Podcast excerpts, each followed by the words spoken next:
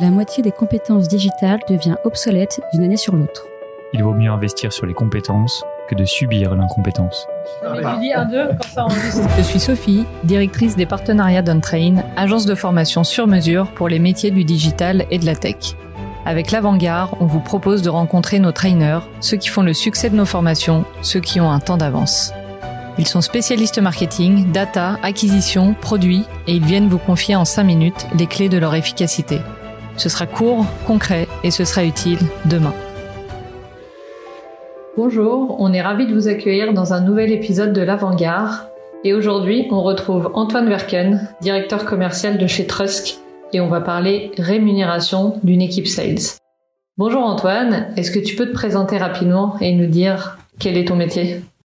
Bonjour Sophie, je suis Antoine Verken, je suis directeur commercial chez Trusk. Trusk est euh, une solution de livraison du dernier kilomètre pour les, euh, gros objets lourds et, et volumineux.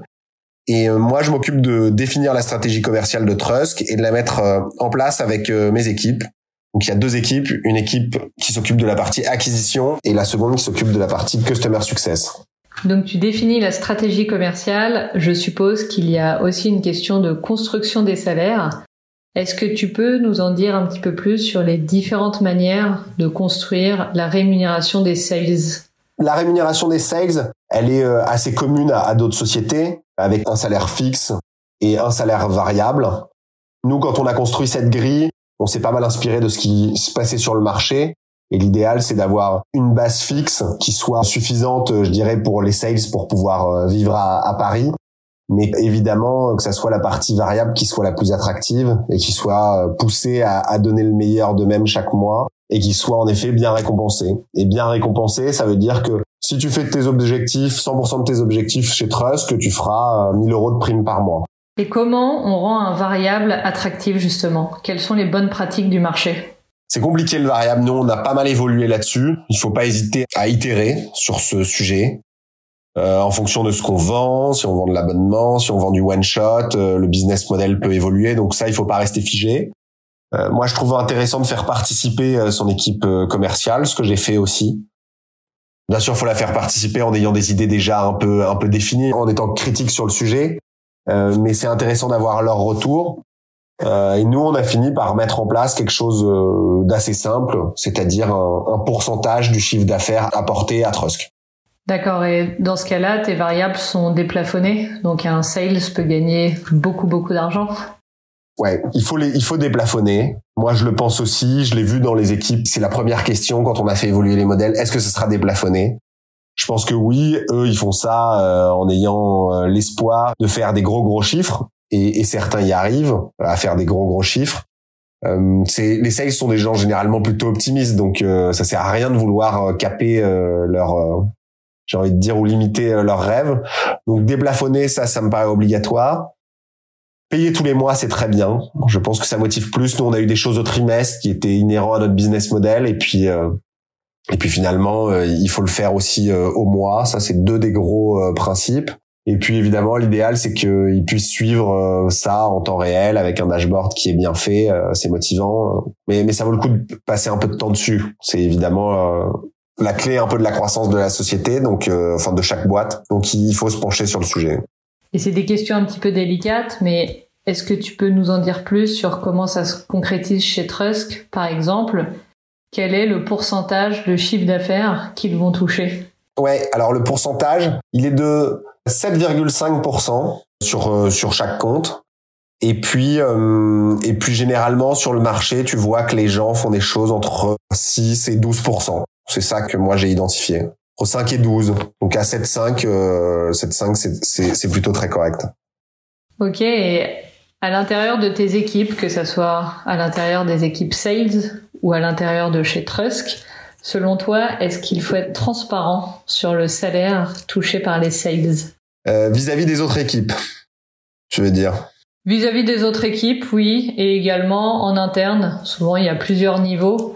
Euh, de, de, sales, euh, souvent ils ont des portefeuilles qui peuvent être aussi différents. Est-ce que tu mets sur la transparence ou euh, est-ce que c'est sans être un sujet tabou, pas un sujet qui est exposé à tout le monde? Moi, je suis pas sûr qu'on soit mûr pour pour que ça soit complètement transparent ces sujets. Ou alors il faudrait passer beaucoup de temps. Il faudrait expliquer la raison du pourquoi, du comment, et puis on n'a pas envie de rentrer dans ces justifications. Maintenant, chaque sales est libre de dire euh, ce qu'il gagne chez Trusk aux, autres personnes de les de, des, équipes. Euh, c'est pas caché non plus, mais c'est pas. C'est euh, chacun fait un peu comme bon lui semble. Maintenant, on n'a jamais affiché les salaires des uns et des autres sur un tableau chez Trusk. Ok, et sans afficher les salaires, est-ce que tu vas faire les top sales de la semaine ou du mois?